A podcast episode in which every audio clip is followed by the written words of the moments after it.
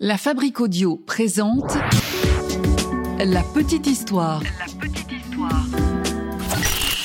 www.lafabriqueaudio.com Qui n'a jamais raconté un soir, un soir d'Halloween, pourquoi pas, la fameuse histoire de la Dame Blanche Cette légende urbaine qui a de nombreuses variantes et de nombreuses origines. Et c'est certainement l'une des plus anciennes histoires à faire peur qu'on connaisse et aujourd'hui, je vous propose dans la petite histoire du paranormal d'en apprendre un petit peu plus sur cette mystérieuse légende. Vous êtes maintenant ici, et quoi qu'il arrive, vous ne pouvez plus reculer.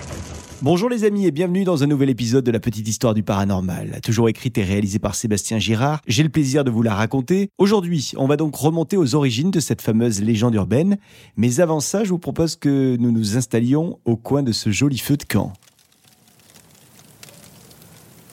Alors connaissez-vous l'histoire de la Dame Blanche? Nous sommes en 1979. Nous sommes dans la périphérie de Limoges, en France. Et Michel, un jeune homme d'une vingtaine d'années, sort en boîte avec des amis. Comme il est le seul à avoir une voiture, il fait un peu le taxi entre Limoges et le lieu de la fête, qui se trouve un petit peu plus loin au sud.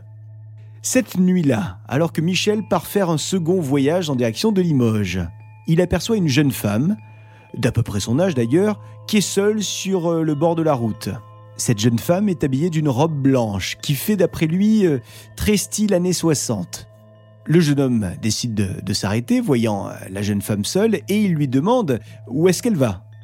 Alors la demoiselle lui répond que elle veut se rendre à Limoges et qu'il n'aura qu'à la déposer en ville et qu'ensuite elle se débrouillera. Ok, c'est entendu, on, fera ça, on va partager ce trajet. Le voyage commence, ça se passe bien. La jeune femme est plutôt discrète, même carrément discrète parce qu'elle ne dit pas un mot dans la voiture. Jusqu'à un moment précis. Ce moment, c'est quand la voiture arrive à un virage.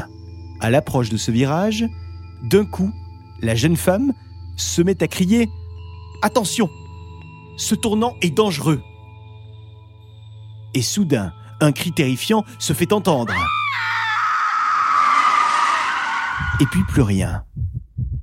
Michel, lui, il a peur, il écrase la pédale de frein, il s'arrête, et quand il se retourne, la passagère n'est plus là, elle a disparu. Elle s'est volatilisée. Il a beau faire le tour de sa voiture, il a beau ensuite fouiller les environs, il ne la retrouvera jamais. Alors évidemment, Michel est choqué, il va donc faire une déposition à la gendarmerie pour dire que il était avec une femme dans sa voiture qui a disparu euh, tout simplement euh, d'une seconde à l'autre et les gendarmes lui répondent que contrairement à ce qu'ils pensent, il n'est pas le premier à leur rapporter ce genre d'histoire, bien au contraire. Selon les gendarmes, cette apparition du virage aurait régulièrement lieu sur cette même route. En fait, il s'agirait toujours, selon les gendarmes, d'une apparition qui referait inlassablement le même trajet et qui finirait toujours par disparaître au niveau du pont de la Révolution. Et les gendarmes disent qu'il s'agirait, selon eux, hein, de la disparition d'une femme qui est morte 20 ans plus tôt à ce même endroit. Alors ce genre d'histoire, on en recense énormément en France, et notamment euh, dans la région de Montpellier, mais aussi dans la Manche, dans le col du Lotaré, ou bien encore dans le Calvados, avec toujours le même scénario. Une femme silencieuse, une femme qui se met à hurler dans une voiture avant de disparaître de la voiture. Il n'y a pas qu'en France qu'il y a cette fameuse histoire de la Dame Blanche. Aux États-Unis, on retrouve également le même genre de témoignage, avec une femme qui hante des routes, notamment dans la région de la Louisiane. Et vraisemblablement, il n'y a pas que sur les routes que la Dame Blanche se balade, puisqu'on en aurait également aperçu dans des forêts, mais aussi dans des châteaux, ou bien encore euh, au Québec, au Canada, aux chutes de Montmorency. Alors si on fouille un petit peu dans l'histoire, on se rend compte que les origines de la Dame Blanche remontent au Moyen Âge. Mais à cette époque, eh bien l'histoire était très différente de ce qu'on connaît aujourd'hui. À ce moment-là, on parlait plutôt de, de fées malveillantes, une fée dangereuse, surtout pour les enfants d'ailleurs. Mais plus tard, au 19e siècle, C'est à ce moment que les fées sont devenues euh, des châtelaines. On oublie donc les fées dangereuses, et là ce sont des châtelaines qui reviennent hanter les châteaux dans lesquels elles sont mortes. On commence d'ailleurs à y évoquer des dames en blanc, le blanc qui représente l'innocence des jeunes femmes, des jeunes femmes qui sont mortes tragiquement dans les châteaux, des femmes qui n'ont pas reçu l'extrême onction avant de mourir et qui sont donc condamnées à revenir dans le monde des vivants pour préparer leurs descendants à la mort.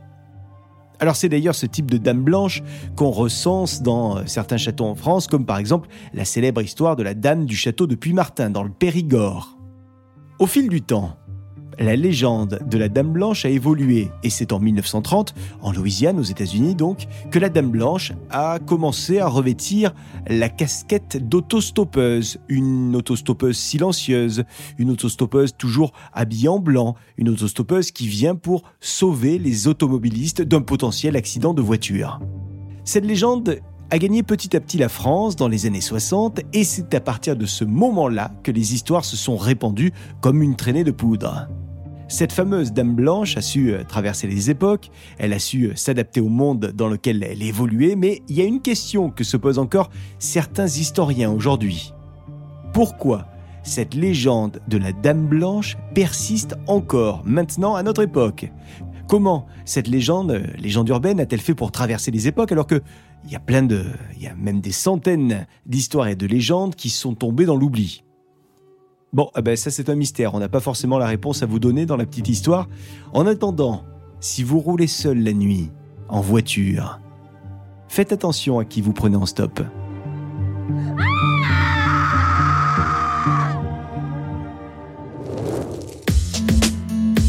Voilà pour cette petite histoire écrite et mixée par Sébastien Girard. J'ai eu l'occasion de vous la narrer. On se retrouve le mois prochain avec une autre petite histoire du paranormal et puis dans une semaine avec une petite histoire normale. À très vite. La Fabrique Audio présente La petite histoire. La petite histoire. Vous souhaitez devenir sponsor de ce podcast? Contact at lafabriquaudio.com. Ah oui, avant de se quitter, je vous rappelle que la Fabrique Audio produit pour vous et avec vous des contenus audio, des web radios, mais aussi des podcasts pour les collectivités, les entreprises, les marques. Si vous souhaitez en savoir plus, n'hésitez pas, contactez-nous. Vous nous envoyez un mail, c'est contact@lafabriqueaudio.com, la fabrique avec un K.